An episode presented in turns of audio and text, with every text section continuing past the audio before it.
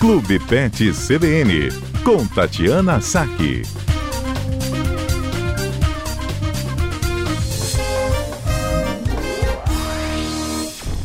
Doutora Tatiana Saque, médica veterinária, nossa comentarista aqui sempre às quartas-feiras. Boa tarde, doutora.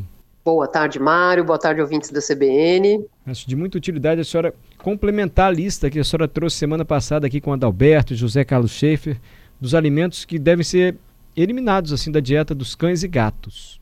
Sim, com certeza. A gente falou de alguns, a gente falou dos proibidos, que, que, que podem até ser ingeridos sem fazer tanto mal, mas a gente também falou dos tóxicos, né? Que aí é que são os mais perigosos, que podem causar problemas mais graves. Na semana passada a gente falou do alho, da cebola, do chocolate e das uvas. Né? Mas tem aí. Ele deve evitar para cachorro e gato, para os dois. É, o gato, o gato, ele é sempre muito mais seletivo, né? Ele não é um animal que vai se interessar por coisas diferentes, não que não possa acontecer. Pode, né? Pode ser que ele se interesse por um chocolate, uma uva, alguma coisa. Mas é bem mais difícil do que o cão, que é um onívoro. O cão, ele é um curioso por natureza. Então, Entendi a chance dele querer ingerir qualquer coisa que ele encontre pela frente é muito grande, principalmente se ele for aqueles cães glutões, né? Tipo um labrador, cocker, beagle, enfim. Tem uma série aí de cães que eu falo que eu gosto de chamar de aspirador de pó. então, só reforçando, gente, deve se evitar alho para cachorro, cebola, uva e chocolate. Deve-se evitar. Faz mal. Não, deve se evitar, não. Não pode comer. Não o, deve dar o alho ainda desculpe. Tô, é, não pode. O alho, o alho ainda pode, mas os outros são tóxicos. Tóxicos. Complementando, hum. é, são tóxicos, vão causar sintomas diversos. Complementando a lista da semana passada, aí a gente tem a batata crua, né, que pode acontecer do animal pegar na fruteira ali e querer matar a curiosidade dele, pegar alguma coisa para roer.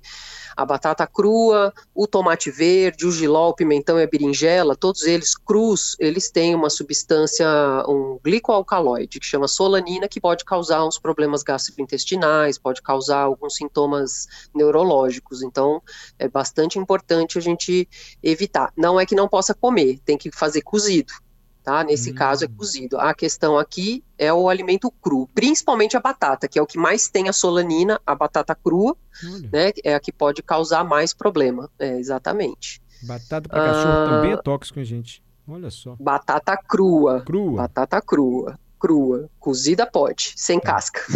tá. Uh, o abacate, a gente, as pessoas sempre perguntam sobre abacate, porque a gente percebe que tem muitos cães que gostam muito.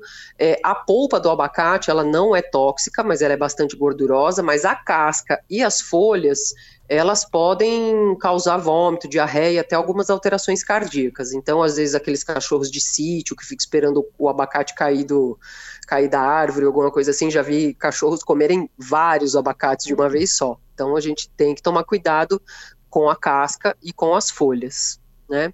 Gente, não sabia dessa predileção dos cães por abacate. Abacate, abacate apetece os cães. Apetece os cães. Ele, eles gostam. Já vi muitos que gostam. Assim, é, okay. é, o apetite, o apetite é muito variável, né? Uhum. A, a macadâmia, né, que é uma castanha, é, ela, ela pode causar reação alérgica, ela pode causar pancreatite, fraqueza, depressão, dificuldade para andar é, tremor, febre, dor de barriga. Então, é, ela é interessante evitar. As outras castanhas, elas podem ser até oferecidas, mas em quantidades bem pequenininhas por serem muito gordurosas, né? Uhum. Um, que mais aqui da lista?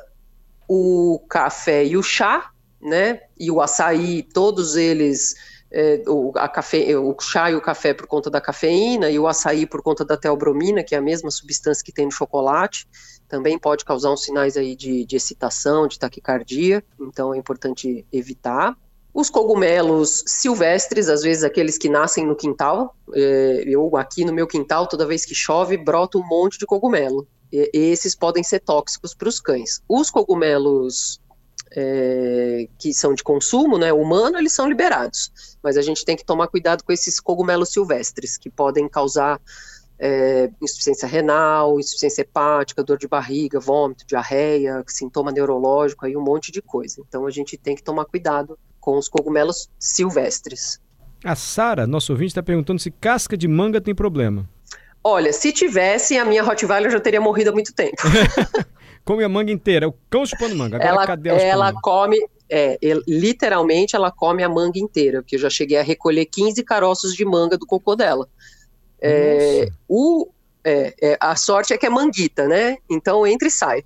Mas é uma. A, apesar da manga não ser tóxica e da, e da casca não ter problema, também esses animais que têm acesso à mangueira, né, que tem em casa ou no sítio ou na chácara, é, uma das grandes causas de obstrução intestinal em cães é caroço de manga. Nossa. E caroço de abacate também. Entendi. Então, é uma, das, é uma das causas de cirurgia de emergência, entendeu? Então tem que tomar cuidado com isso.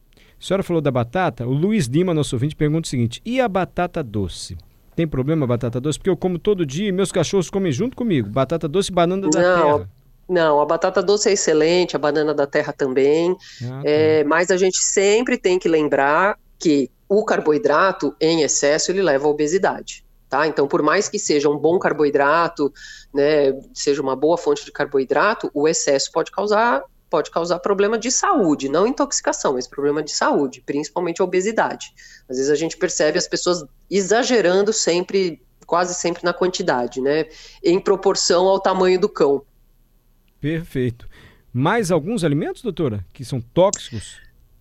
Olha, tem a carambola, que se você, se o animal tiver algum problema, é, algum problema renal né, já, já, já for um animal renal, pode causar, pode piorar a situação dos rins, e tem uma toxina também que pode eventualmente causar umas alterações neurológicas, então tem que também é, ter cuidado.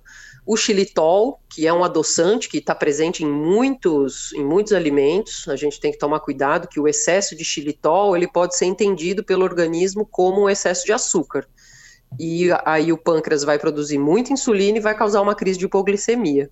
Então tem que tomar cuidado. E aí pode ter sintoma neurológico, vômito, dificuldade para andar e um monte de coisa. Algum mais? Não, acho que falamos tá todos. Lista, cebola, dá... é, é, ce, é, a cebola, o alho com parcimônia, o café e o chá, o chocolate, o açaí, a batata crua, Uh, os cogumelos silvestres, o abacate, a casca e as folhas, a carambola, as uvas, macadame e xilitol. Tá, ótimo. Evitar, gente. Evitar e não dar alguns de jeito nenhum, porque pode fazer muito mal para o cão. Obrigado, doutora. Intoxicação. Isso aí. Eu que agradeço. Até a próxima quarta.